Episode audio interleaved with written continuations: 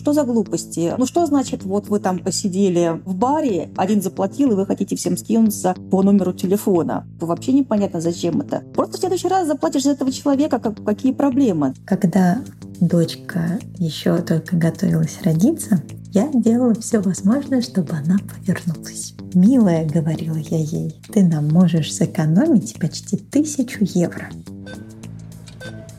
Uzmi karticu. Novac. Привет! Это подкаст Тинькофф журнала «План Б», в котором мы обсуждаем деньги. И это наш новый четвертый сезон, в котором мы продолжаем рассматривать стоимость жизни в разных странах. Меня зовут Марта Гапова. Я Илья Иноземцев, а это уже четвертый сезон, ну надо же. Я тут специально оставил место в сценарии порадоваться, прежде чем завести свою шарманку про то, что на нас можно подписаться, как на любой подкаст-платформе. Можно почитать наши заметки на полях в телеграм-канале, который так и называется «План Б». Особенно рекомендую рубрику «Илья обозревает еду». В ней вот последний выпуск был про концентрированный бульон. Я считаю, что такое нельзя пропустить. У нас же еще теперь видео выходят, можно подписаться на наш канал на ютубе. Он, что неудивительно, тоже называется «План Б», ссылка есть в описании. И что это вообще все значит? Это значит, что нас можно слушать и смотреть каждую неделю, потому что видео тоже выходит в аудио, так что вряд ли вы что-то пропустите, если только сами этого не захотите, конечно. Кстати, про кружочки. Я через пару дней уже уезжаю из Грузии в Таиланд, поэтому собираюсь записывать кружочки из Таиланда в наш канал и надеюсь, что вообще в целом контент от меня станет гораздо веселее.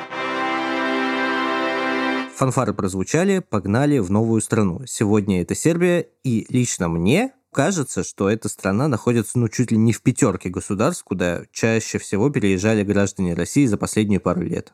Мне, кстати, кажется, что твой субъективный рейтинг недалеко от правды, потому что все, кого я знаю в Грузию, они просто пакуют чемоданы и как будто действительно уезжают в Сербию. Я хочу сказать, что я была в Сербии лет 10 назад, и мне не понравилось. Я, вот как сейчас помню, мы летели компанией Montenegro Airlines, и самое приятное, что было в этом путешествии, это долгая пересадка в Черногорском Тивоте. Было очень классно скупнуться в Адриатическом море тогда, и это был такой, знаешь, неожиданный бонус. Ну, а потом мы приехали в Сербию, и у нас там было несколько дней в Белграде, я запомнила там просто 40-градусную жару, очень красивый вид на слияние двух рек, почему-то пиво, не знаю, мы там, возможно, постоянно пили пиво, и очень жарко было спать в хостеле под крышей без кондиционера. А еще, знаешь, вот эти вот дома, которые остались после войны, ну, то есть там просто такое разрушенное здание, немножко напоминало Волгоград, потому что в Волгограде тоже есть эти разрушенные здания после другой войны. При этом мои многие знакомые туда переезжают и убеждают меня, что вот после Грузии мне однозначно понравится в Сербии. Так что я внимательно послушаю все, что нам сегодня расскажут.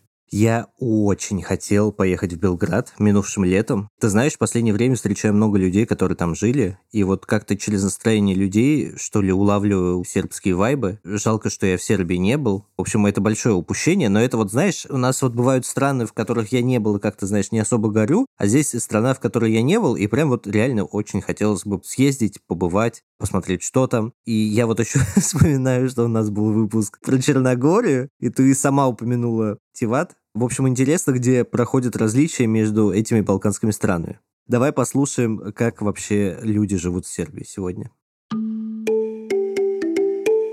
Приземлились в Белград. Когда ты прилетаешь в Николу Теслу, это такое смешанное ощущение. Я бы не сказал, что прям сильно приятное. Это Денис Хамин, наш слушатель, переехавший в сербский Нови Сад год назад вместе с женой и двумя детьми. Денис – сооснователь компании, занимающейся игровым аутсорсом, и к переезду его подтолкнула релокация своего бизнеса.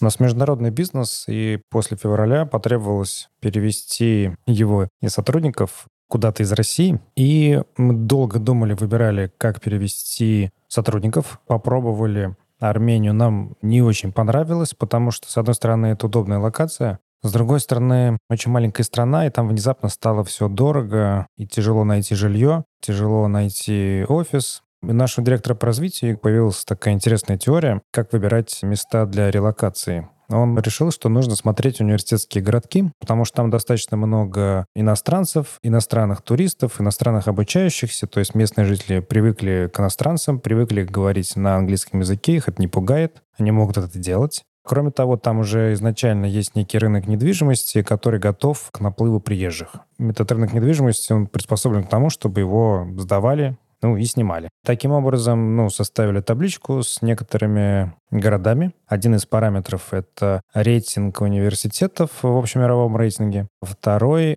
это стоимость жизни в этих городах. Вот по сочетанию двух параметров выявилось два лидера один из которых это Каимбра, это такой городок в Португалии. Второй, неожиданно, Новисад в Сербии, про который мы вообще не знали. И мы начали рассматривать в две эти локации, вполне себе серьезно. Ну и Каимбра отпала, потому что русских людей туда перевести и устроить на работу после февраля стало довольно сложно.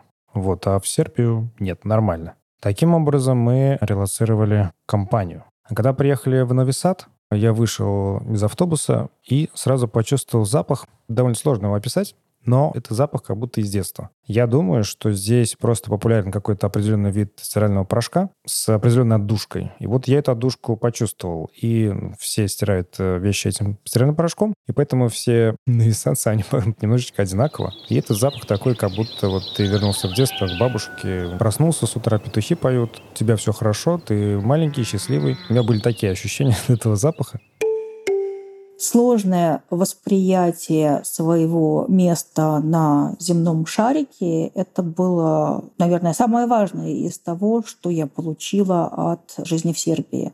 Это Павел Толоконина, тест-менеджер из Санкт-Петербурга, переехавший в Новый Сад несколько лет назад. А еще Павел — настоящая легенда Тинькофф журнала, написавшая десятки статей и тысячи комментариев.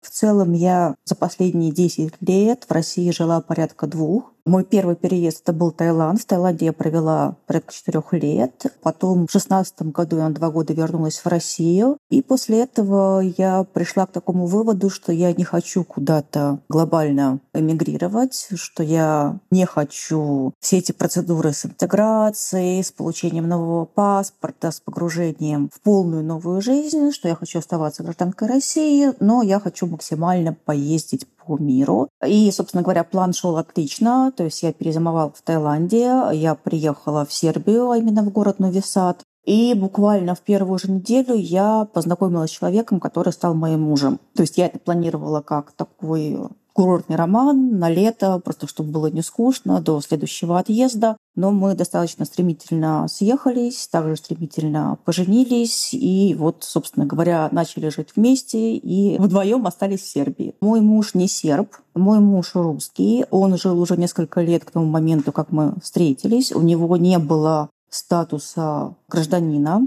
И легализовывались мы изначально через мою компанию. Я открыла компанию, я заключила со своим работодателем, я работаю на британскую фирму, и вот я заключила контракт через свою сербскую фирму с моим британским работодателем. И, соответственно, на этом основании я получила привременный боровок, разрешение на проживание временное. Его еще для простоты называют ВНЖ, хотя юридически это не ВНЖ. И мой муж как раз-таки, как мой муж, получил свой боровок. Потом, спустя два года, мы купили дом. И сейчас у каждого независимый боровок по владению недвижимости. Мы купили готовый дом. Мы искали его несколько месяцев.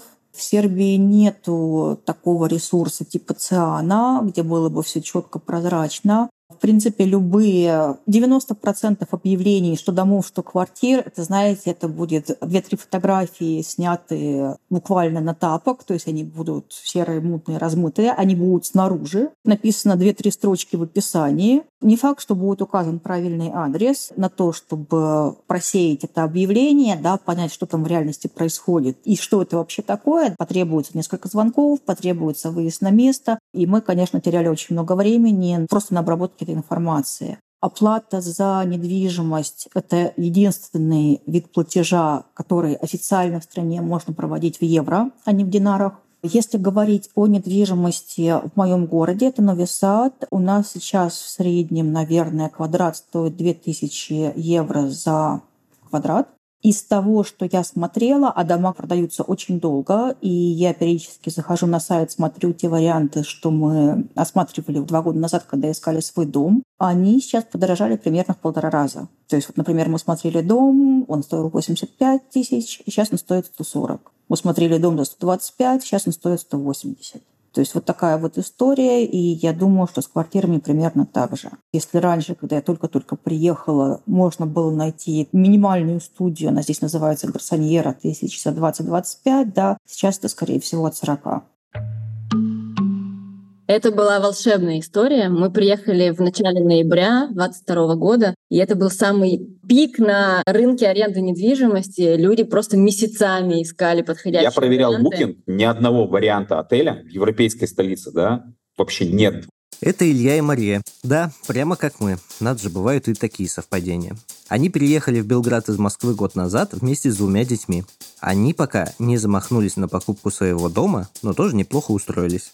Мы приехали, на 10 дней сняли квартирку на Airbnb, приготовились, значит, сейчас месяц искать жилье, купили прекрасного сербского вина, налили по бокальчику, ну давай посмотрим варианты, может быть, что-нибудь, э, ну, что-то уже составим общее представление, открываем, буквально там на второй странице поиска находим прекрасный дом, а мы хотели жить не в квартире, а в доме, потому что нам неважно близость к центру, нас много, у нас кот, и ну, мы подумали, что, наверное, и спрос на дома не такой высокий. Мы находим прекрасный дом, мы списываемся с хозяевами, это даже не через риэлтора сделка, они такие, ну приезжайте на следующий день, посмотрите. Мы приезжаем на следующий день. Это какой-то шикарный район с домами из красного кирпича, голубые ели. Мы поверить не можем своему счастью. Мы заходим в прекрасный дом с чистыми белыми стенами в таком скандинавском стиле, правда без мебели, но я так и хотела. Это был идеальный дом. Мы тут же договорились с хозяевами, и после первого же просмотра вот мы нашли дом своей мечты с шикарной террасой, с видом на Дунай. И вот мы год уже здесь живем, у нас шикарные отношения с хозяином дома, и мы безумно любим этот дом, мы классно его тоже обставили под себя. У нас в двух буквально домах от нас школа у детей, шикарный такой поселок, Вишничка Баня район. Мы всем его рекламируем, мы получаем истинное удовольствие, живя здесь, такой зеленый, классный пригород.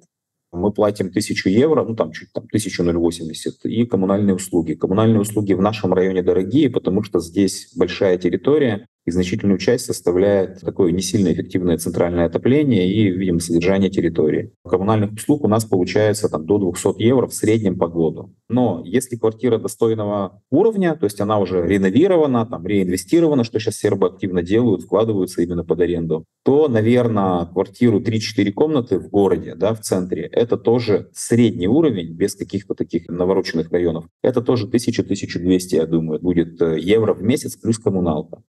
500-600 это будет спальня и кухня-студия в новом доме, тоже там экипированный, оснащенный практически всем, что нужно, и можно из дома работать. Да, там до центра на трамвае 20 минут, ну и что?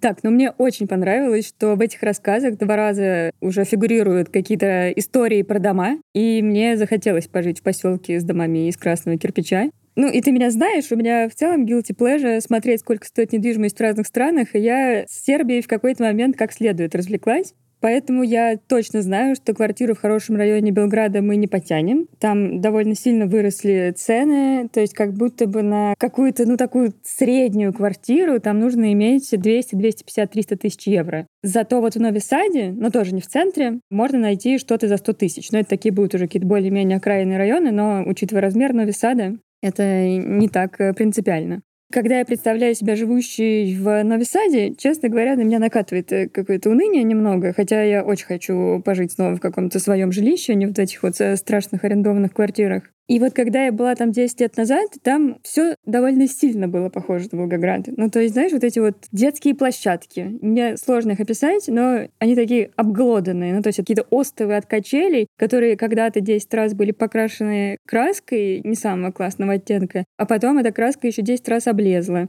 И сейчас наверняка все на меня обиделись за вот такое воспоминание, но наверняка там уже все не так. И, как мне говорят мои друзья, Маша, ну нельзя судить о городе по воспоминаниям десятилетней давности. Так что я обещаю съездить в Сербию с ревизией и еще раз как следует все осмотреть. Мне нравится, как э, у тебя подробно сохранились воспоминания Мы все еще проводим здесь связь с Волгоградом. Ну, я не виновата же, что Сербия в отдельных ее частях очень сильно похожа на Волгоград. Я не осуждаю тебя вообще. Особенно мне понравилось еще, конечно, про площадки, которые можно... Ты вот просто сказала Остов, я думаю, вот можно сложить эту площадочку, сварить из нее такой металлический бульон. Короче, про недвижку. Давай сделаю здесь небольшое отступление. Я впервые в жизни дожил до 32 лет, чтобы начать искать жилье и не где-нибудь, а в Лондоне, потому что я сюда переехал, и раньше получалось так, что я моментально соглашался там на какие-то предложения друзей или родственников, на то, чтобы снимать там или пожить где-либо, а теперь впервые выбираю, где снимать квартиру, и я должен сказать, я понимаю теперь вот эти все приколы, типа очень красивые фотографии дома в объявлении на местной доске, потом оказывается, что этот дом, это тупо какой-то самострой на парковке, то есть ты приходишь, и это такая, типа, вот черный вход тайского массажа, и вот тут же здесь, короче, такой самострой, и там вот такой дом, и ты заходишь внутрь, и там как бы, конечно, все нормально, но потом ты выходишь и просто оказываешься реально на парковке автобусов, они там что-то пибикают. Такой опыт у меня был. Сорвалось уже типа две квартиры за там неделю, которые я вот хотел, думал уже, все, надо въезжать. А вот это вот с видом на кладбище сорвалась? Блин, да, с видом на кладбище Нет. сорвалась, моя любимая вообще, да, прям вчера. Или там, допустим, объявление, вот я тоже встречал, где ни слова о том, что жилье находится на первом этаже, и ты такой думаешь, ну, вроде бы она не на первом этаже, но они бы сказали. Приезжаешь, эта квартира на первом этаже, это не тот первый этаж, на котором можно жить с ребенком. Еще очень настойчивые агенты. Надо признаться, что вообще поиск квартиры затягивает. Но я здесь, короче, сделал очень большое отступление. Мы сегодня говорим все-таки о Сербии, поэтому давай продолжим узнавать об историях наших героев. Изначально мы с начала 2022 года планировали переезд в Словакию. Мы начали делать ВНЖ, очень долго собирали документы, пытались попасть на запись в консульство, и в результате нам отказали. Мы фанаты Европы, на самом деле. Мы очень хотели бы жить в Европе и решили, что пусть это будет что-то без виз, но поближе к Европе. Благо у нас в Сербию до этого где-то за полгода переехали друзья. Они нам расписали, что здесь хорошо, и мы решили попробовать. Мы приехали, и на самом деле мы сейчас понимаем, да, почему им понравилось. Мы прям кайфуем. Мы сейчас общаемся с людьми, которые к нам приходят за советом, что про Сербию непонятно вообще. То есть у всех это картина из 90-х, с войнами, с Косово и так далее.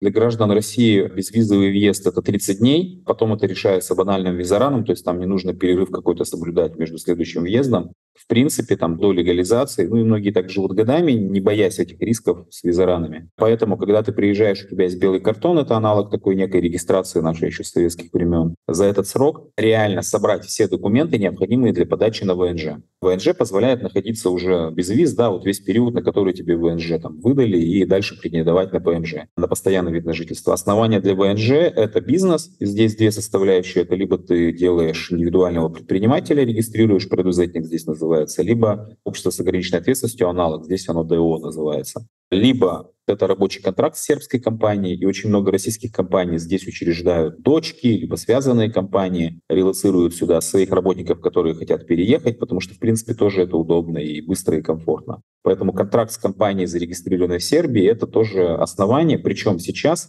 временный вид на жительство по данному основанию по рабочему контракту выдают на срок до трех лет сразу, что очень удобно. Если ты ИПшник или ты учредитель ДО, то на год. Ну, с продлением потом, естественно, каждый год нужно продляться.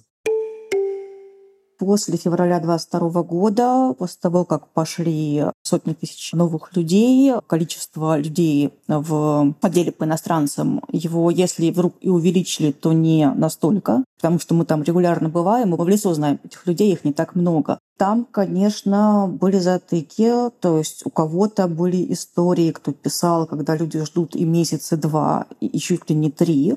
Это вот на первичную подачу. С продлением проще. Продление обычно решается в пределах э, недели. Если говорить о бюрократии, то сербы молодцы в том плане, что они оперативно создали портал, где можно онлайн загрузить все документы и дальше просто уже ждать вызова на паспорт, на вклейку. Не нужно нести вот эту вот стопочку макулатуры, можно все это онлайн загрузить, они это проверят, и дальше ты просто придешь с паспортом. Например, последний раз мой муж так продлевался, у него все заняло пять рабочих дней. Нам лично все сделали в срок, даже с учетом новогодних праздников. Конечно, начинается наплыв. Они могут не 4 недели, а 6 недель выдавать ВНЖ. Но по большому счету все по расписанию, все по процедурам. И вот эта сербская палака, про которую все говорят, в госорганах мы такого вообще не наблюдаем. Не знаем, как у вас в Черногории, но чемпионат по Вене проводят в Черногории, поэтому да, не надо здесь путать. Там, правда, победитель серб, но тем не менее.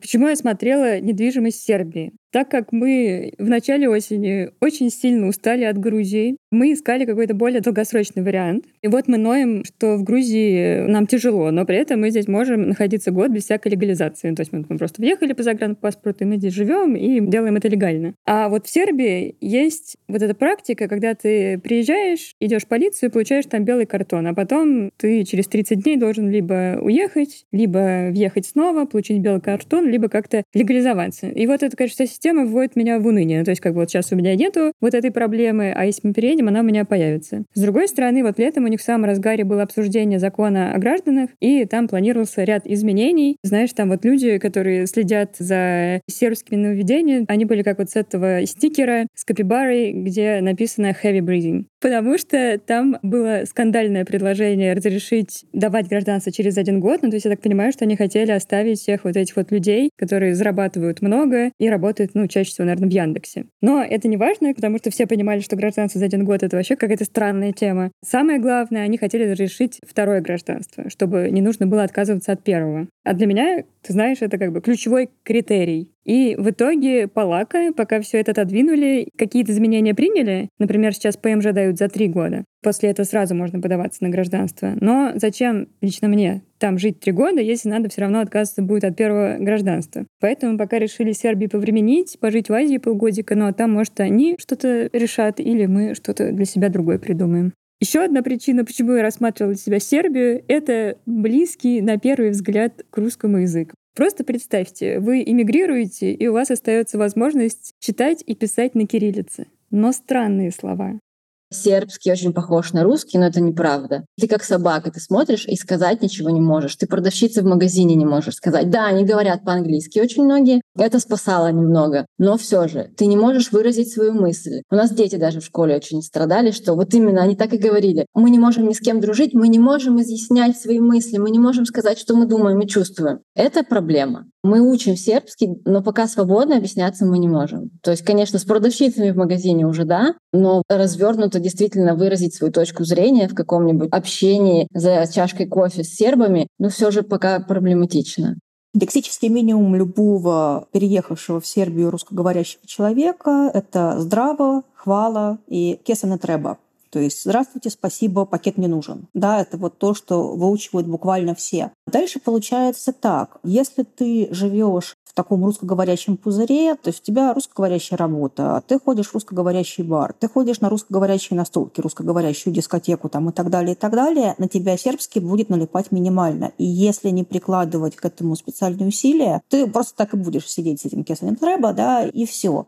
Я отучилась на курсах 8 месяцев, то есть это были групповые занятия. Из курсов я вынесла грамматику и некоторую лексику. И сейчас получается так, что я очень многое понимаю, но мне не хватает разговорной практики. То есть у меня нет в голове вот легко выстраиваемых каких-то связок и так далее. Мой уровень, то есть, да, я без проблем хожу в поликлинику, да, я без проблем хожу в банк по любым вопросам, я без проблем хожу в МУП, ну, это вот аналог МВД. Я без проблем поддерживаю какой-то small с людьми в случайных местах. Что-то сложное, ну вот, например, я недавно была у психиатра, и я рассчитывала, что мне, наверное, хватит моего сербского, но нет. То есть терапевту мне объяснить, как бы, что со мной происходит и что я хочу, хватило. С психиатром мне пришлось перейти на английский, на английском спокойно все рассказать. Я сейчас занимаюсь индивидуально и буду продолжать заниматься, но в целом без какой-то интеграции именно в сербскую среду, то есть вот если ты не ходишь на какие-то именно сербские мероприятия, это тяжело, по крайней мере для меня.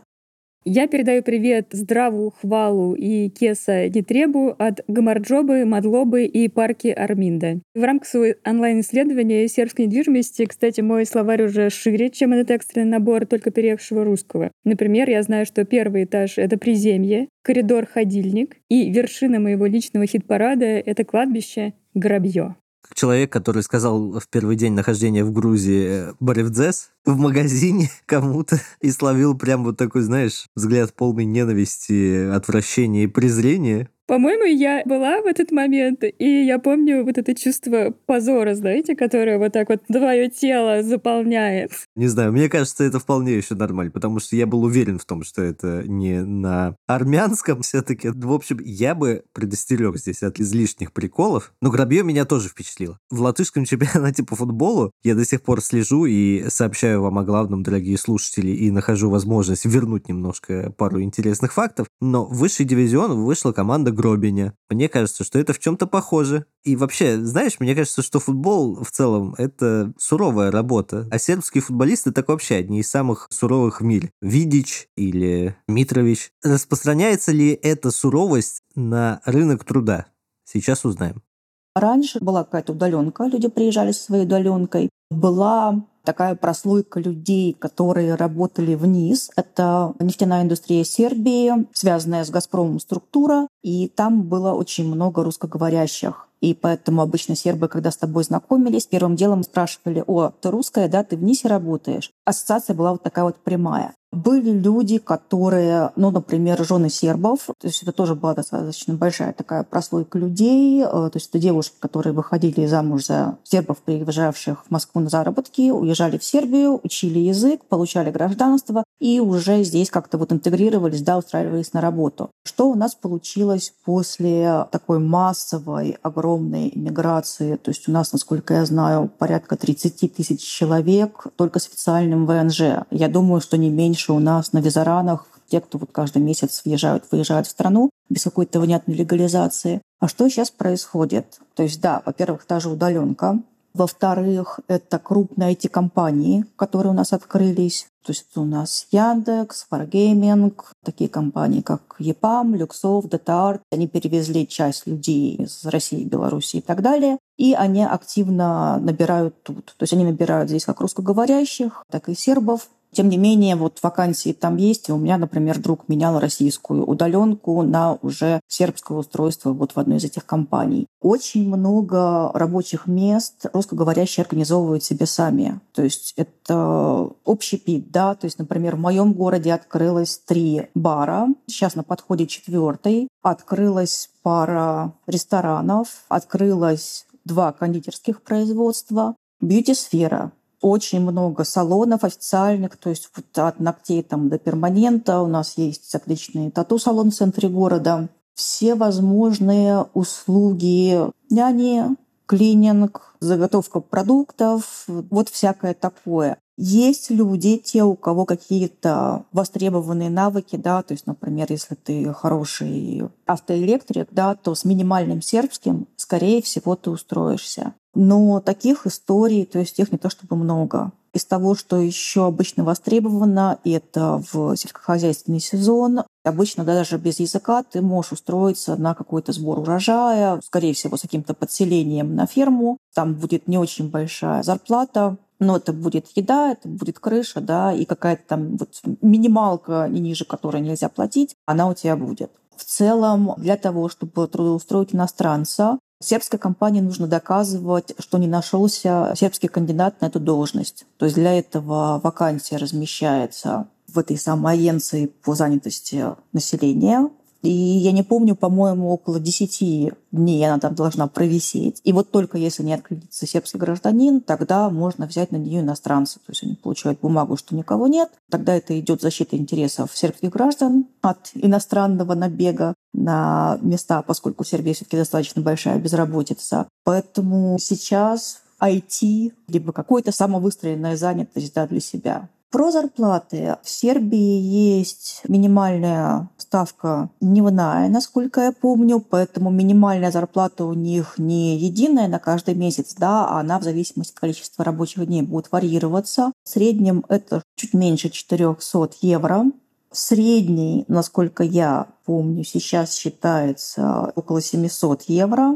Ну вот, например, я как-то была на дне открытия одной из IT-компаний, и на обратном пути мы разговорились с сербским парнем, Оказалось, что он работает синьор-разработчиком в достаточно серьезном проекте. И вот на вопросы, как ему работается вот в этой компании, он сказал, ребят, ну вот просто замечательно. Вот представьте, я бы в Сербии нашел бы зарплату за 800 евро, а тут мне платят две с половиной. С моей точки зрения, две с половиной для синер-разработчика на проекте этого уровня – это ниже российского рынка. Но вот для серба это вот было прямо вау он был очень доволен. То есть, насколько я понимаю, в самой Сербии условная тысяча евро — это уже считается хорошей зарплатой. По крайней мере, если ты работаешь внутри Сербии, то есть это не иностранная компания, это не какие-то командировки в Евросоюз и так далее. Я обожаю, конечно, вот аренда квартиры 600 евро, средняя зарплата 700 евро. Как они себе это представляют? Ну да, ты живешь на минус 100 евро. Существенное несоответствие. Но я не понимаю, как можно такое сказать, но, знаешь, работа реально кипит как будто, несмотря на вот это полака, как будто работа все-таки реально кипит. Ну ладно, может быть, не кипит, но знаешь, вот такое, как перед, перед закипанием, вот когда начинается такое небольшое какое-то движение. Я, кстати, что-то слышал про низ, то, что вообще энергетика, она связана с российской, так получилось, вот я где-то из своих вот этих чертогов памяти достал, что я давно, очень давно, как раз был знаком с несколькими сербскими людьми, из вот этой вот индустрии газовой, энергетической. И я вот это воспоминание разблокировал. Реально, что меня удивляло всегда, что все очень хорошо, включая детей, говорили на русском. Я вот подумал, вот, значит, в Сербии все говорят на русском, а в России на сербском, ну, вряд ли. Я на сербском и двух слов не скажу. Я и так вот это грабье, ходильник, все думаю, это сложные слова. Я думаю, что, конечно, это некоторое когнитивное искажение, что в Сербии все говорят на русском. Насколько я знаю, что многим людям, которые туда приезжают и думают, что им там будет легче, чем в какой-нибудь стране, где совсем другой язык, они немного разочаровываются, потому что, ну, все равно это другой язык. Вот выше упоминали Яндекс, индекс. И я слышала из нескольких источников, что так называемые индексоиды в Сербии — это уже, знаешь, как отдельный подвид людей. И всех они очень бесят, потому что они очень много ноют. То есть им ничего не нравится, и они пытаются воссоздать такую маленькую Москву в Сербии. Никиту, кстати, предлагали перевести в сербский Яндекс, но он городу ушел в сабатикал. Но я знаю, что налоги в сербском Яндексе выше, чем в российском. Что самое обидное, кстати, что Никите 37, а вот если бы мы переехали в Сербию, в 40 он бы еще там работал, то налоги были бы значительно выше. И вот как-то вот не хотелось. Я думал, ты скажешь, что Никите 37, и вот мы переехали бы в Сербию, ему было бы 38. Думаю, вот это интересный факт о Никите.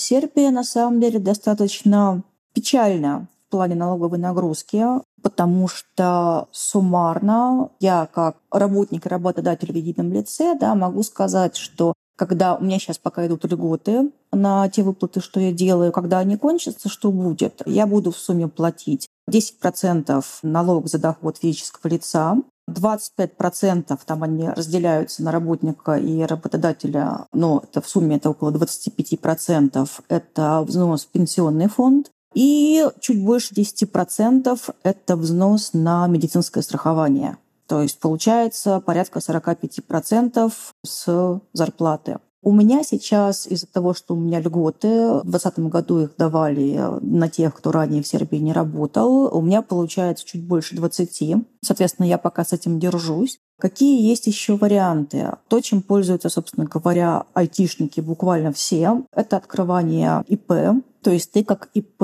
с кодом деятельности по программированию можешь рассчитывать на ежемесячный такой вмененный налог, он единый, он рассчитывается на год для индустрии. И сейчас это порядка 400 евро. И в них входит и налог на физлицо, и отчисление в пенсионный фонд, и медицинское страхование. Конечно, вот ребята, кто работает на какие-то удаленные компании, они открывают эти ИП и с этой суммой сидят которые, например, переезжают из Грузии, а у нас есть большой поток э, грузинских релакантов, то есть у нас сейчас два потока из Турции, тем, кому не продлили ВНЖ в Турции, и из Грузии, тем, кому ничего не дали в Грузии, или там тем, кому запретили въезд после первого года проживания в Грузии. И ребята после там 1% грузинского ИП, конечно, в шоке от наших ставок. То есть Сербия в плане налогов, она может быть интересна. То есть это ни в коем случае не для какой-то оптимизации. Это в том случае, если вот ты здесь собираешься жить, получать ПМЖ, получать гражданство, ну и так далее. То есть для пересидеть и платить немного Сербия, к сожалению, не подходит. Да, я вот как раз тот самый человек с грузинским ИП и одним процентом налогов. И вот я смотрела на это сербское ИП с единым налогом 400 евро и не знала, что и думать. Одно дело платить 400 евро с условных 3000 евро, другое дело платить 400 евро с 1000 евро. Ну вот как-то грустно. Ну, это вот налоги развивающихся стран, которые поощряют мелких предпринимателей. Я не понимаю, как они поощряют, если они забирают у тебя 400 евро с 1000 евро. 400 евро, мне кажется, платить с 1000 евро, это уже чересчур. Поэтому, ну, это как раз и стимулировать с тем, чтобы, чел, зарабатывай больше. Отлично. Капитализм на максималках. Слушай, но мне все равно нравится, как мы заняли новую роль в нашем подкасте, потому что у тебя опыт работы с маленькими налогами, а у меня все-таки с большими налогами. Моя гипотеза в том, что чем восточнее ты находишься в северном полушарии, тем налог ниже. Чем западнее, тем выше. Отличная гипотеза, Илья. Прям веет экспертностью. Если я это сказал, то я не должен это доказывать, а если вы пытаетесь убедить меня в обратном, то вы должны это доказать, как говорится. Вот такая конструкция. Короче, мне кажется, что на больших оборотах это не должно быть такой проблемой. В пропорции там 400 евро это все-таки будут такие большие деньги. Но с другой стороны, действительно, то, что мы слышали, получается, что налоги существенные и все равно снимается много. То есть это как раз наоборот идет несоответствие вот этому стереотипу, вот этой моей гипотезе о том, что налоги все ниже и ниже. Но когда такие существенные большие налоги, вот мне всегда интересно, как тогда дело обстоит с банками, потому что они же как-то должны обслуживать всю эту структуру. И поэтому моя гипотеза, что в Сербии с этим как-то все сложновато. С банками такая ситуация. Если мы говорим о тех, кто приезжает, доступно всего три банка для возможности открыть счет. Без открытия счета ты не можешь подаваться на ВНЖ, потому что тебе нужно показывать какие-то деньги, подтверждающие твою платежеспособность для жизни в стране. Сейчас это три банка. Это Альта, Паштанская штадионица и АПИ. Ну, АПИ я никому не рекомендую, там какие-то чудовищные комиссии. В первый год, пока ты не считаешься для банка резидентом, у тебя, в общем-то, ты можешь в личном кабинете смотреть свой остаток, ну и на этом примерно все. Ты не можешь на него просто так получить деньги, потому что нельзя на нерезидентский счет отправлять с резидентских. То есть, чтобы выплачивать, например, зарплату, компания должна сделать специальный счет для вот этого вот обмена деньгами с нерезидентами. После года ты идешь, тебе закрывают твой старый нерезидентский счет, открывают резидентский. Тут ты можешь уже делать переводы, ты можешь делать SWIFT-переводы. Я, правда, SWIFT ни разу не делала, но, кстати, такой момент смешной. Насколько я знаю, большинство банков для того, чтобы позволить тебе сделать SWIFT-перевод, требуют бумагу из налоговой о том, что все налоги заплачены. То есть ты не можешь просто вот взять и отправить деньги кому хочешь, да, ты должен идти в налоговую, получать эту бумажку, и уже с этой бумажкой как бы приходить в банк, и там, скорее всего, ножками дойдя, прямо в отделении делать этот SWIFT-перевод. Я ни разу так не пробовала. Я последний раз деньги пересылала PaySend. PaySend работает нормально сербскими картами, то есть тут никаких проблем нет. Я поймала себя на мысли, я когда только приехала в Сербию, меня поражало то, насколько банковская система неповоротливая. И мне говорили люди, которые уехали раньше меня на несколько лет, что, Павел, ну что за глупости? Ну что значит, вот вы там посидели в баре, один заплатил, и вы хотите всем скинуться по номеру телефона? Вообще непонятно, зачем это. Просто в следующий раз заплатишь за этого человека, как, какие проблемы? И я не понимала, ну как, ну это же удобно, это же хорошо. Вот сейчас, после нескольких лет в Сербии, я ловлю себя на том, что какие-то вопросы от свежеприехавших, они у меня вызывают такую вот реакцию, типа, ну что вы придираетесь, ну нормально мы тут живем, ну не работает то это, ну да, ну вот так вот, что ж теперь?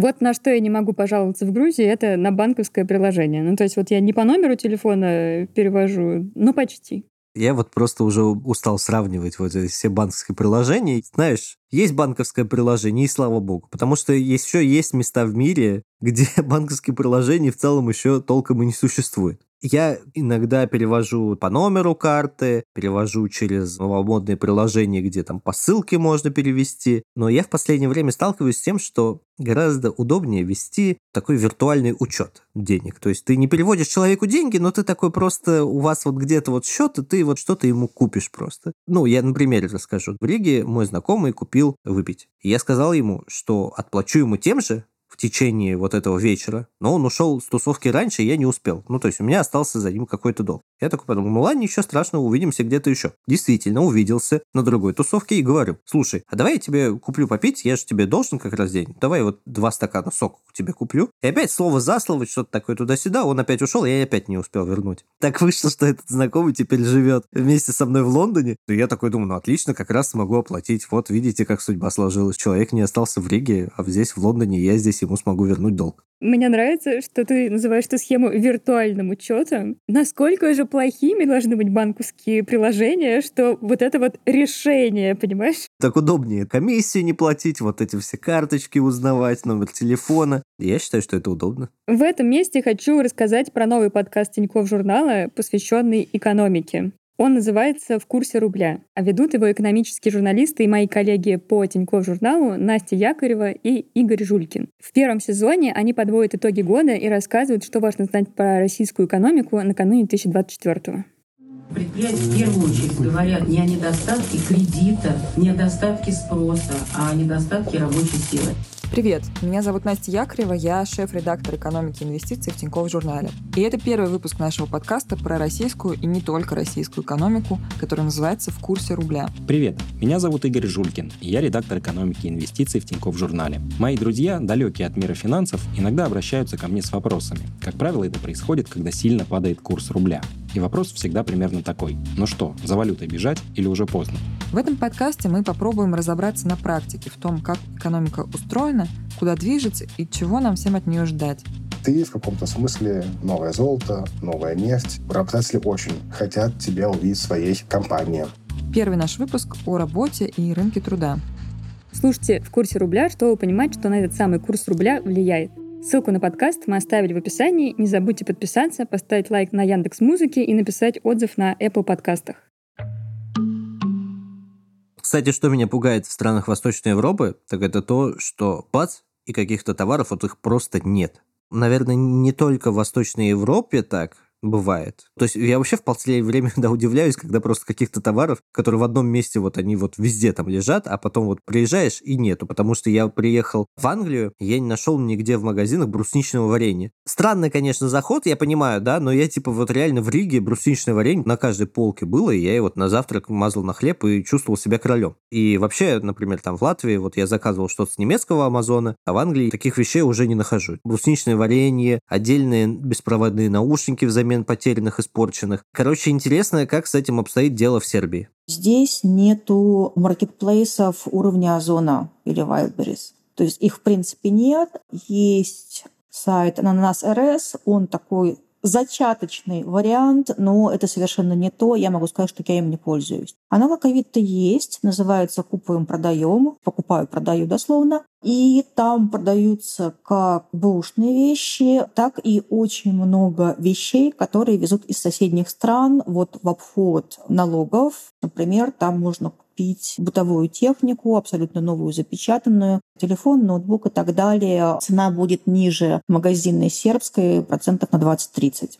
Вот если вы в интернет-магазин что-то заказали, оставили заявку, нормально, если вам через дня два-три перезвонят и спросят вас, вы у нас заявку оставляли? Ты говоришь, да. Ну, мы отправим вам посылку по почте, она должна к вам прийти. Потом отправляет посылку. Потом в рабочее время, допустим, 12 дня вам звонит и говорит, почтальон, мы пришли, принесли вас посылку, вы где? Ты говоришь, ну, у меня нет, я на работе. Ну ладно, тогда мы отнесем в отделение, придете в отделение. Если ты, не дай бог, забыл, и дня через три пришел в отделение, посылку отправили уже обратно. Здесь примерно может работать все так. Ввозные пошлины довольно большие, и на самом деле никто точно вам не может сказать, сколько будет в конечном счете стоит посылка, включая налоги и стоимость доставки, кроме, пожалуй, Амазона. Все остальные интернет-магазины, ну, для вас будет сюрприз. Ходят всякие слухи по чатам, что я что-то там заказал, с меня налог не взяли, и стоимость доставки была какая-то минимальная. Мне ни разу не удавалось такого сделать. Мне всегда был неприятный сюрприз, стоимость налога и стоимость доставки. Каждый раз она была совершенно непредсказуемой для меня. Никак не меньше 40% от стоимости покупки. Здесь еще высокие ввозные пошлины в Сербию, даже из Европы. Вот если заказывать какие-то товары из интернет-магазинов, допустим, тот же iHerb, тот же Amazon, там сразу плюс 20-30% сверху, и еще если посылка дороже 50 евро, там еще дополнительно. Ну так прилично добавляется к цене. Поэтому все ввозные товары, все прям дорогие. Техника дорогая iPhone стоит там процентов на 30, наверное, или 50 дороже, чем в России. Ребенку обновляли телефон и ноутбук, мы заказывали из России, нам привозили. Как бы это странно не звучало, у самих сербов безвизовый въезд в Европу. Соответственно, им надо что-то купить. Они садятся на машину 4 часа, они в Будапеште, и они все купили, что они хотели. И еще соседки ноутбук привезет. Ну, а у нас проблемы с Шенгеном. У нас у половины семьи только есть Шенген, поэтому мы пока не можем. Как наладятся дела с Шенгеном? Там, ну, сел, доехал 4 часа в одну сторону. Погулял по Будапешту, закупился всем, чем надо. Заказ херба забрал и поехал домой с чем столкнулась лично я, да, потому что, возможно, у кого-то есть своя боль. Здесь проблема с контактными линзами.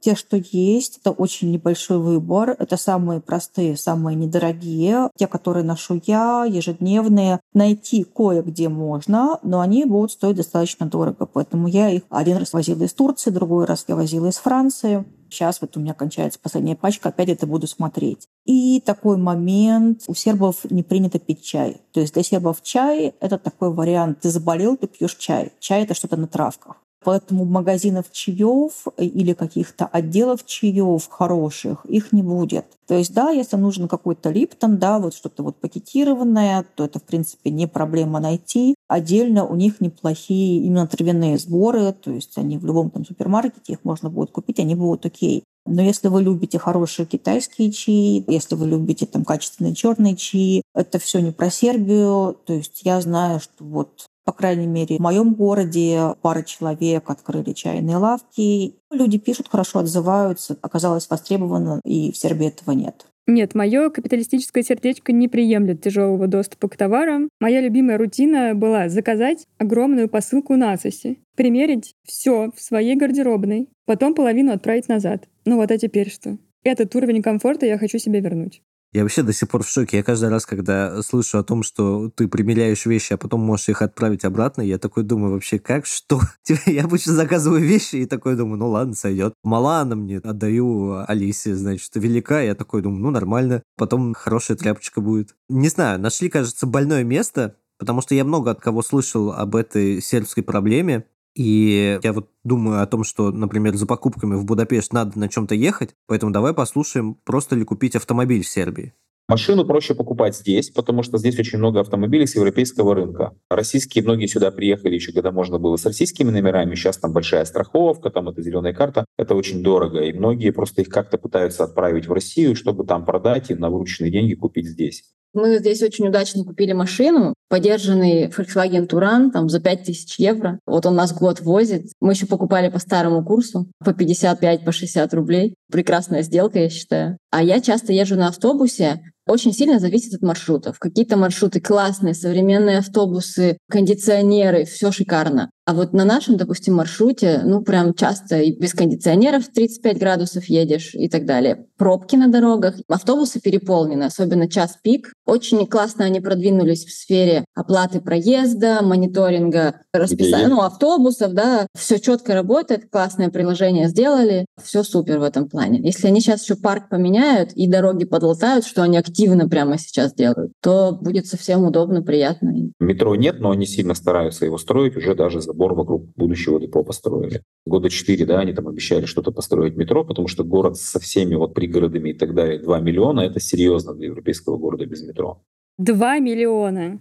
Ну да, это сопоставимо с населением Латвии. Кстати, у меня вот все почти знакомые сербы из вот моего прошлого, да, они все практически были из Нови Сада, а не из Белграда. И интересно и про этот город узнать побольше, тем более там живут наши сегодняшние герои Павла и Денис. Нови Сад — это второй самый крупный город в Сербии. В отличие от Белграда, он такой плоский. Здесь очень много велосипедных дорожек. И это очень прикольно. Я никогда не жил в городе, где настолько комфортно ездить на велосипеде. Здесь вся инфраструктура подстроена под велосипедистов. Здесь велосипедные дорожки — это не часть проезжей части, а часть пешеходных тротуаров. И поэтому у тебя нет каких-то конфликтов или меньше опасности столкновения с автомобилями. И ты не мешаешь автомобильному движению. Я вообще не передвигался по городу никогда на велосипеде, а здесь я все время езжу на велосипеде, и мне это очень нравится. Здесь климат мягче, погода мягче. Мы в прошлом году, 31 декабря, отмечать Новый год мы поехали просто на велосипеде. Было 15 градусов тепла, я даже в одной майке катался. Поехали по трассе Евровело 6. Это трасса, которая идет, если не ошибаюсь, от Средиземного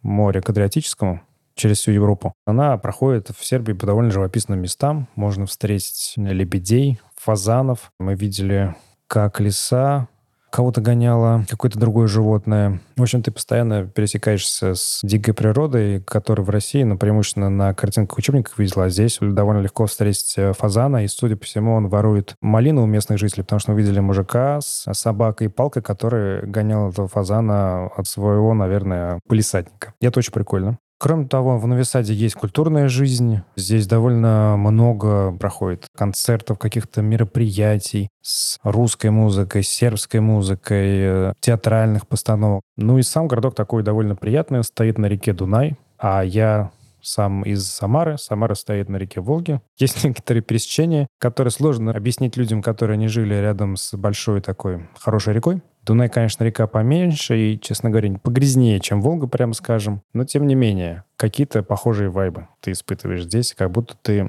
живешь э, в городе Самара, но немножечко поменьше и более такое в Европе. Не то чтобы сильно выбирала город, но я абсолютно счастлива в Новисаде. То есть каждый раз, когда я приезжаю в Белград, я думаю, ох, хорошо, что я не здесь живу. Там достаточно плотная застройка, добираться из одной точки города в другой, ну, можно спокойно, и час-полтора.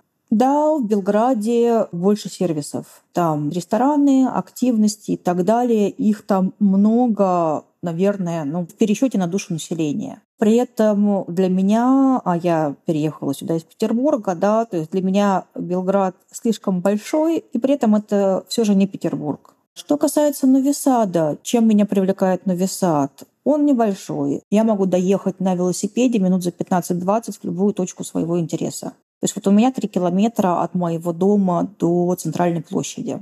Принципе, можно и пешком гулять. При этом я живу в районе частной застройки. У нас запрещены многоэтажки. То есть у нас максимум можно строить трехэтажные малоквартирные дома. А так это все частные дома, один-два этажа. То есть такой вот пригород внутри города, что называется. У нас есть русскоговорящий культурный центр, где проводятся всевозможные лекции, уроки артистического мастерства, всякое рисование, всякие настолки. То есть вот они прям сразу чуть ли не с весны 22 года открылись. Найти себе комьюнити, что в Новисаде, что в Белграде, проблем нет никаких. То есть, например, сейчас в чате Нового Сада русскоговорящих 9 тысяч человек в Телеграме. То есть понятно, что там кто-то, кто еще только переезжает, но тем не менее, как бы, да, это какой-то показатель.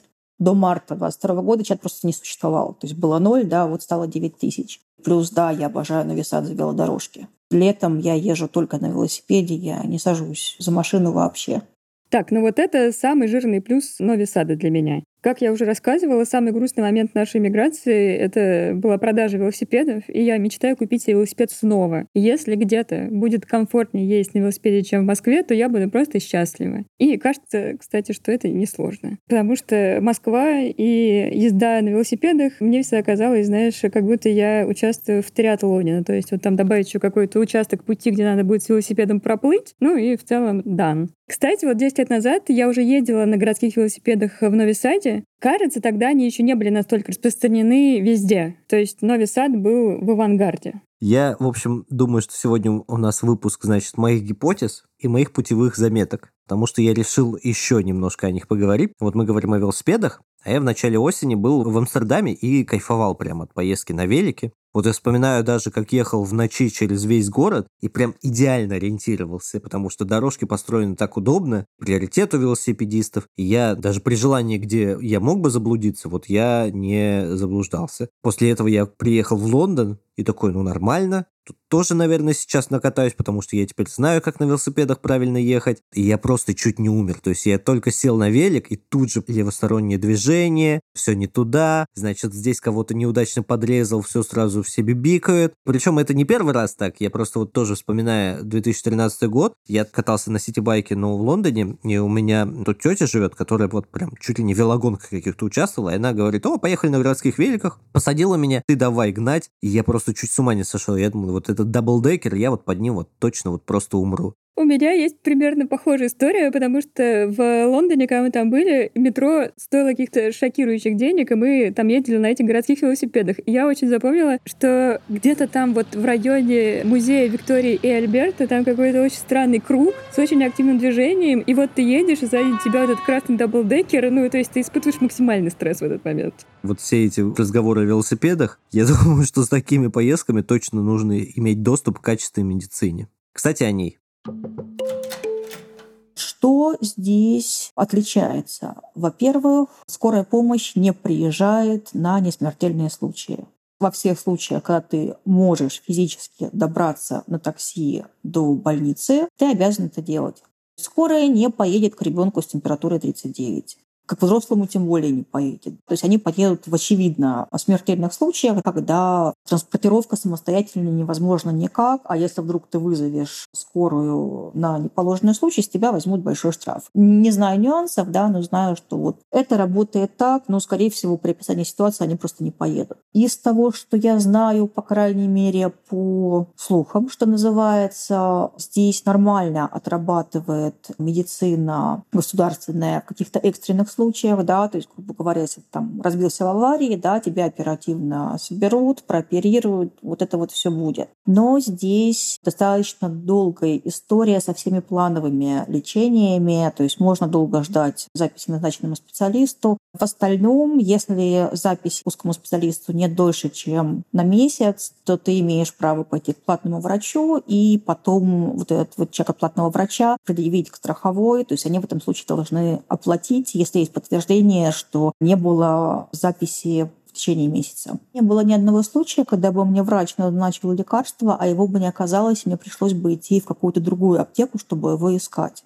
Не то, чтобы мне много чего выписывали, то есть мне выписывали различные антибиотики, мне выписывали а, различные антидепрессанты, что-то сопутствующее. Мне выписывали что-то от бронхита, то есть не что-то такое вот прям суперсложное, но ни в одном случае я не сталкивалась с отсутствием лекарств в аптеках. Я могу сказать, что, например, там в части тех же антидепрессантов в Сербии это дешевле, чем в России. Ну, звучит, как будто все не так страшно. Ну, то есть очереди, как и везде, мне кажется, нам про очередь рассказывают примерно в каждом выпуске. Ну, то есть не было такого, что приходите в больницу, и вот, значит, вся больница ждет вас. Но при этом как будто есть решение, все это не выглядит как безысходность. И по отношению к иностранцам мне показалось, что нормальная, не кровожадная система. Ну, в целом, да. Хотя, ты знаешь, вот моей сестре кто-то из США в Англию привез прям банку ибупрофена, и там запас не то, что на год, а я думаю, там просто на десятилетие его там да, хватит. Человек просто испугался, что будет очень дорогой ибупрофен в Англии. И это я к чему? Кажется, многовато предупреждений в вопросах медицины, хотя нужно просто места знать, как говорится. Согласна с тобой. Про предубеждение, исторический момент, когда мы с тобой полностью согласились друг с другом. Ну, господи, ничего себе, это нужно прям вот здесь э, поставить тут какой-то звук фанфар, что-нибудь такое. Кстати, еще про медицину. Наша слушательница Яна рассказала о своих родах в Сербии.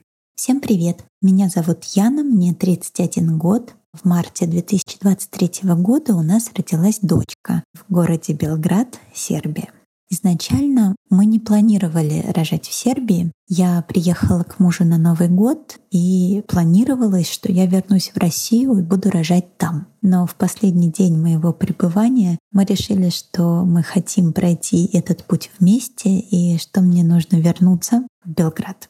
Именно так я и поступила, и в середине февраля на 34-й неделе беременности вновь прилетела в Сербию. В Сербии есть возможность рожать бесплатно, если есть ВНЖ или гражданство. Ни того, ни другого у меня не было, поэтому оставался вариант с платными родами.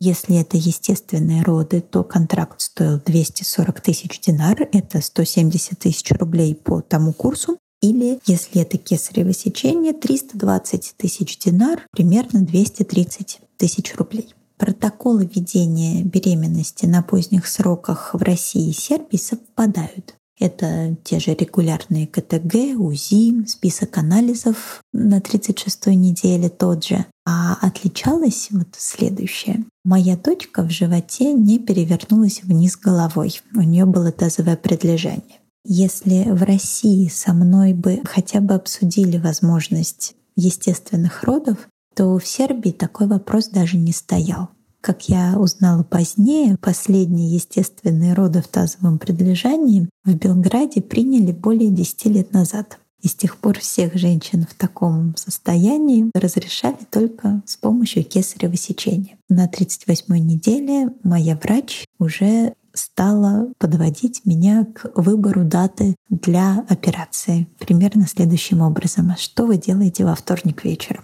Во вторник вечером я была совершенно свободна, и на это время мы назначили операцию. Операционная была небольшая, очень уютная, почти что домашняя. На меня произвело большое впечатление, что там играла музыка. Поскольку операция проходила штатно, врачи мурлыкали себе под нос песни. И я совершенно не ожидала, но я тоже подпевала песни Aerosmith «I don't wanna miss a thing». Играла во время рождения моей дочки. Я подпевала этой песне, и теперь это наша с ней композиция. Дочку показали мне из-за ширмы, и, к сожалению, у нас не было золотого часа и выкладывания. Рассмотреть я ее смогла только через несколько часов, когда ее привезли ко мне в палату на 15 минут. Первую ночь мы с ней провели раздельно. Врачи настояли на том, что ей нужно побыть в детском отделении, но со следующего утра мы уже не разлучались. Палата, в которой я жила, была очень красивая, очень опрятная, можно даже сказать изысканная. Но что интересно, она находилась на мансарде. В нашем комьюнити беременных в Сербии мы прозвали эту палату «комната Рапунцель», потому что к ней вела довольно высокая винтовая лестница. А это не совсем то, что ожидаешь увидеть в помещении, где много недавно родивших женщин. Поскольку у меня было кесарево сечение, я провела в больнице трое суток. После естественных родов выписывают через 48 часов. Перед выпиской мне сделали УЗИ, разрешили выписываться. Я знала, что обычно только в России из этого делают праздник, настоящее гуляние, но банальность нашей выписки меня очень удивила. Поскольку родильное отделение — это только один этаж в этой больнице, мы с медсестрой и с дочкой спустились в лобби, где кипела жизнь, где пациенты приходили к своим докторам, решали какие-то вопросы, оплачивали свое лечение. Там где-то в лобби сидел на лавочке наш папа, который даже не узнал, что это к нему идут и несут вот этот маленький кулечек. Было очень забавно. У меня сложилось впечатление, что медсестра в некотором роде взяла нашу дочку в заложники, она ее держала в руках и не отдавала, пока мы не оплатили полностью дополнительные услуги, которые получили в роддоме. Это немного забавно, но такое впечатление у меня осталось от выписки. Целом опыт родов в Сербии я оцениваю как положительный. Мне было очень важно, что доктора были внимательные, отзывчивые, с ними было очень легко найти общий язык. Я очень довольна. Постскриптум. Когда дочка еще только готовилась родиться на последних неделях беременности, я делала все возможное, чтобы она повернулась. В том числе я с ней разговаривала. «Милая», — говорила я ей, — «ты нам можешь сэкономить почти тысячу евро давай-ка, пожалуйста, перевернись. На нее это не возымело эффекта, но каким-то образом то ли нам это простили, то ли как-то посчитали не так, либо ошиблись в бухгалтерии. С нас взяли стоимость естественных родов. И вот эту разницу мы не доплачивали. Так что в какой-то степени дочка выполнила свою часть сделки.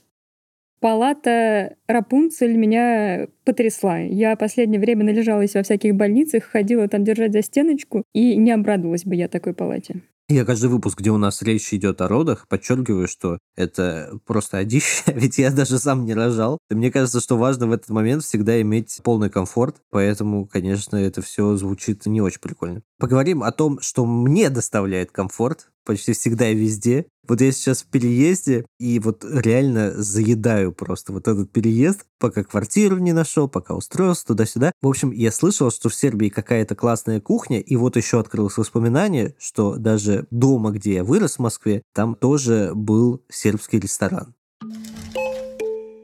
Кухня здесь традиционно она жирная и мясная. То есть, если вы, допустим, вегетарианец, то как будто в Сербии вам будет очень грустно. Мягко говоря, не очень большой выбор вегетарианской кухни вообще вас не поймут. Довольно мало разнообразия овощей и какой-то рыбной кухни, то есть в России как будто побольше, но это, опять же, если вы большой любитель. Если вы большой любитель мяса, тут для вас просто рай. Я вот нашел для себя, что мне нравится местный вариант итальянской еды. Я хожу в итальянские кафе, и там, как правило, есть еда, которая мне нравится. И она приготовлена хорошо, большие порции. И раньше это еще стоило дешево, а сейчас это стоит, наверное, примерно даже как в России. Правда, порции раза в два, а иногда в три больше.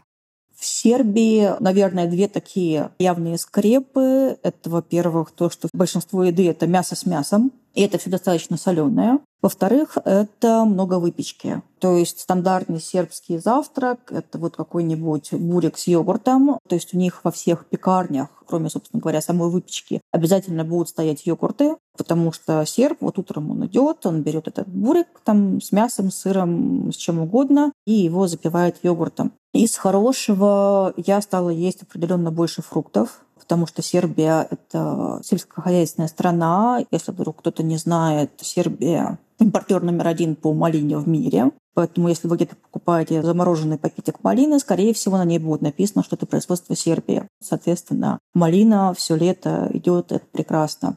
Чего мне не хватает? В Сербии очень плохо с морепродуктами. То есть сербы сами по себе, видимо, не очень едят рыбу, то есть они не понимают принципиально такие вещи, как икра.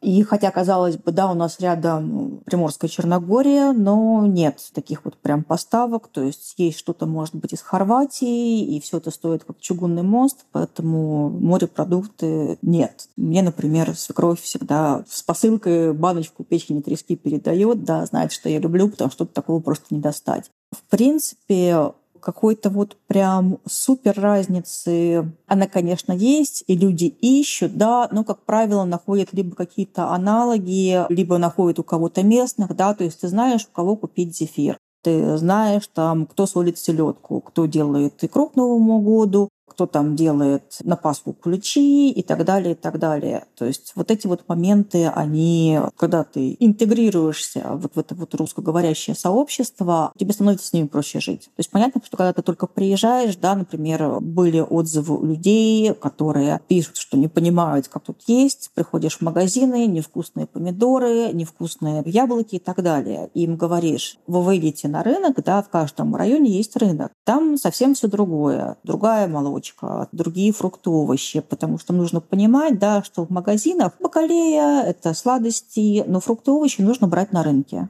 Потому что если ты живешь в Сербии и не ходишь на рынок, ну, ты очень многое пропускаешь. Я не могу сказать, что у нас есть прямо какая-то стабильная сумма еды вне дома, то есть это всегда зависит от месяца к месяцу. У нас, наверное, сейчас средний чек на двоих порядка 30 евро для еды вне дома. То есть мы можем каждую неделю ходить, да, мы можем совсем не пойти. Я могу сказать, что вот 4 года назад, когда мы планировали бюджет, мы заложили 500 евро на питание в доме. И сейчас у нас обычно выходит 600-700. А, надо понимать, что нас два с половиной человека, то есть это я, это мой муж и дочка моего мужа, которая с нами не каждый день, несколько дней в неделю.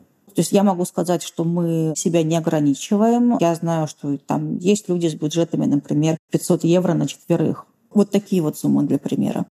Тут, кстати, должна быть рубрика «Илья готовит плескавицу», но так как сезон новый, а выпуск идет одним из первых, то я ничего не приготовил. Тебе еще жить негде, Илья. Но вообще я почитал просто рецепт еще плескавицы, и я такой смотрю, как она готовится, и, и думаю, ага, ну фарш. Только почему он замачивается и стоит в холодильнике, замачивается еще в газированной воде, не просто так. Я представляю, ты такой в гостях, и такой принес фарш, и давай его там как-то мочить. Ничего необычного. Да-да-да, реально. Ребят, дайте мне, пожалуйста, газированной воды, я залью сейчас им это мясо. Они такие, чего? И поставлю его в холодильник. Я заинтригован сербской кухней, честно скажу. Подписывайтесь на наш телеграм-канал. План Б. Я постараюсь приготовить там плескавицу в ближайшее время и поделиться с вами результатом. То есть ничто тебя не остановит от замачивания фарша? Мне просто интересно, будет ли это съедобным хотя бы. Но хотелось бы перестать есть мясо с мясом и закусывать булкой. И вот в Грузии у меня такая же проблема. Так что соленое мясо с мясом отношу к минусам для себя. Но, кажется, в Сербии главный минус все-таки другой.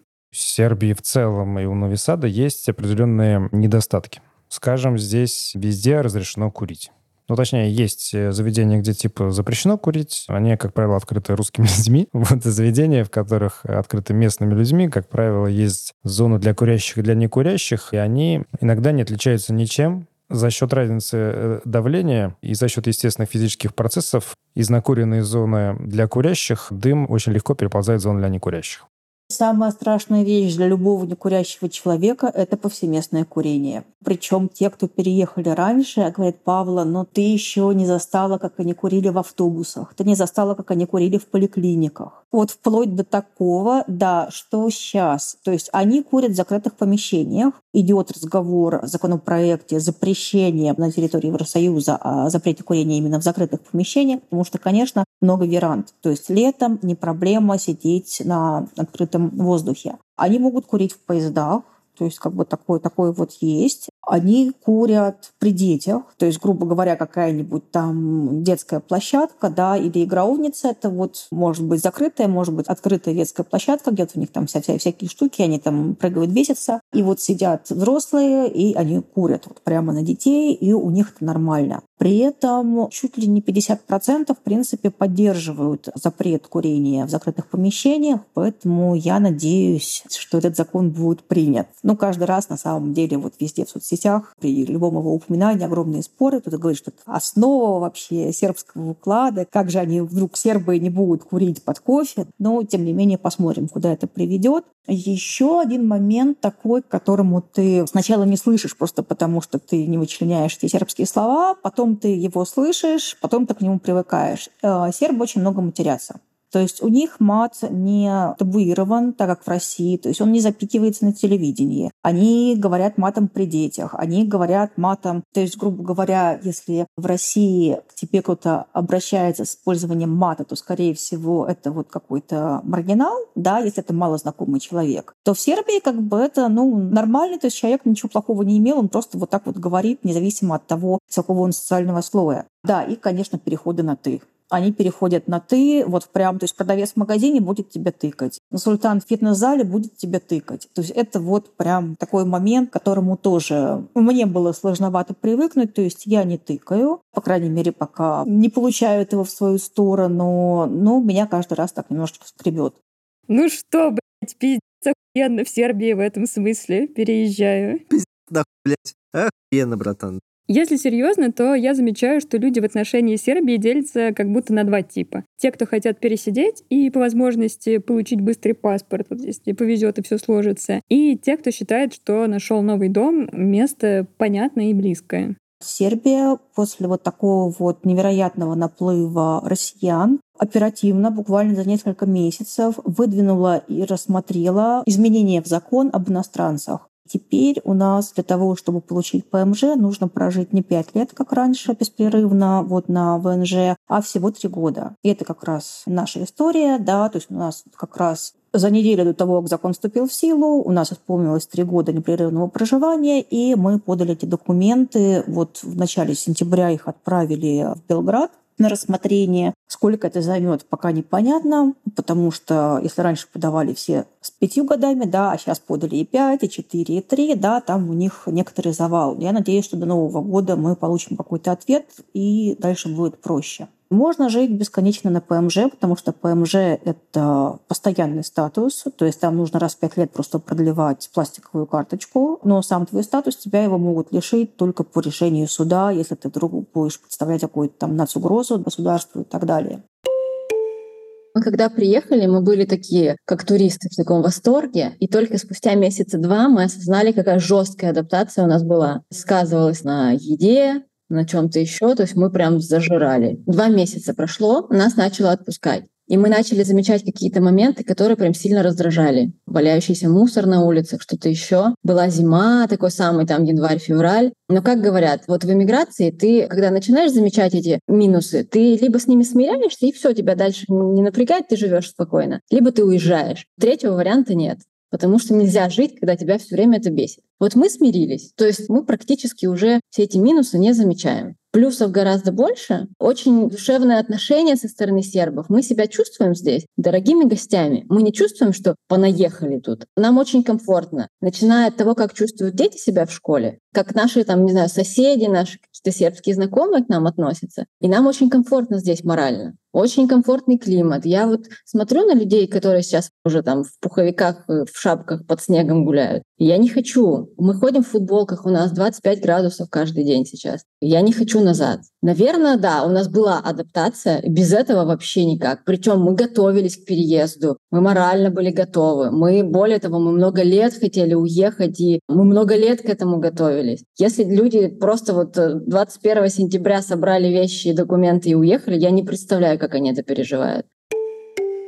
Никогда не думал, что я буду жить в Сербии, нам здесь нравится. И по большому счету, на самом деле, мне так кажется, что отношение к тебе местных, дружелюбность атмосфера, она перевешивает все остальное. Потому что в целом хочется жить в месте, где тебе хорошо относятся, где тебя любят, где тебя принимают, где тебе пытаются помочь. Ну и ты тоже, будь добр, там улыбайся и дружелюбно общайся с другими людьми. У меня очень позитивное отношение к Сербии, и я стал интересоваться культурой Сербии, историей, чего и вам желаю. Не хватает здесь ну, родственников, мамы, сестры, друзей, которые остались в России. Ну, они остались по разным причинам, и их так и будет продолжать не хватать. Все остальное, мне кажется, такое дело наживное, потому что отсюда старые проблемы, когда, допустим, интернет-магазин привез тебе какую-то вещь на 15 минут позже, они смотрятся настолько смешно. Или там интернет-банк недостаточно красив,